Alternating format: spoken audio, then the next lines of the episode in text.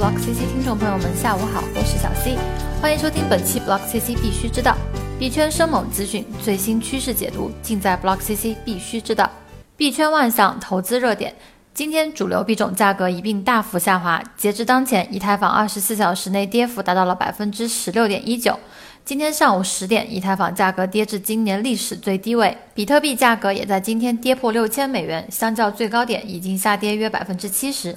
暴跌引发币圈寒冬论甚嚣尘上。据 Alternative 点 me 网站监测到的数据，今日恐慌指数为十六，较昨日下跌五个指数点，市场恐慌等级有所上升，处于极度恐慌。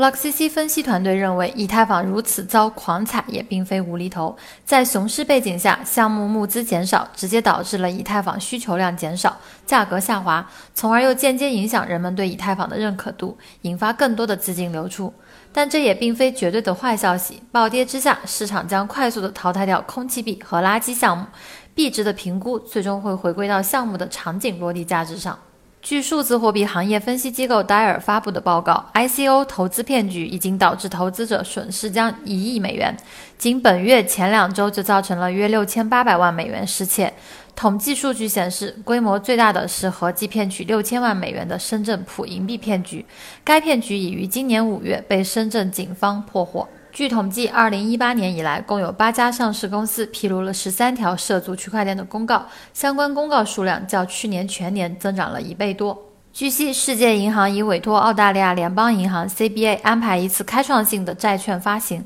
使用区块链进行发行和运营，目的是简化融资和交易。这将是世行首次使用区块链技术发行债券。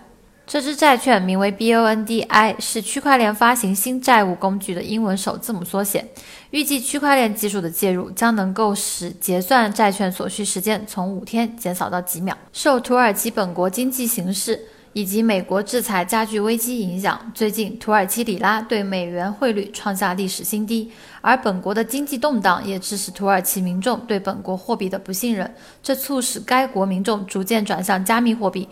虽然现在是熊市，但数据显示有三家土耳其交易所的交易量在一天内均上涨百分之一百。这些政策与你有关。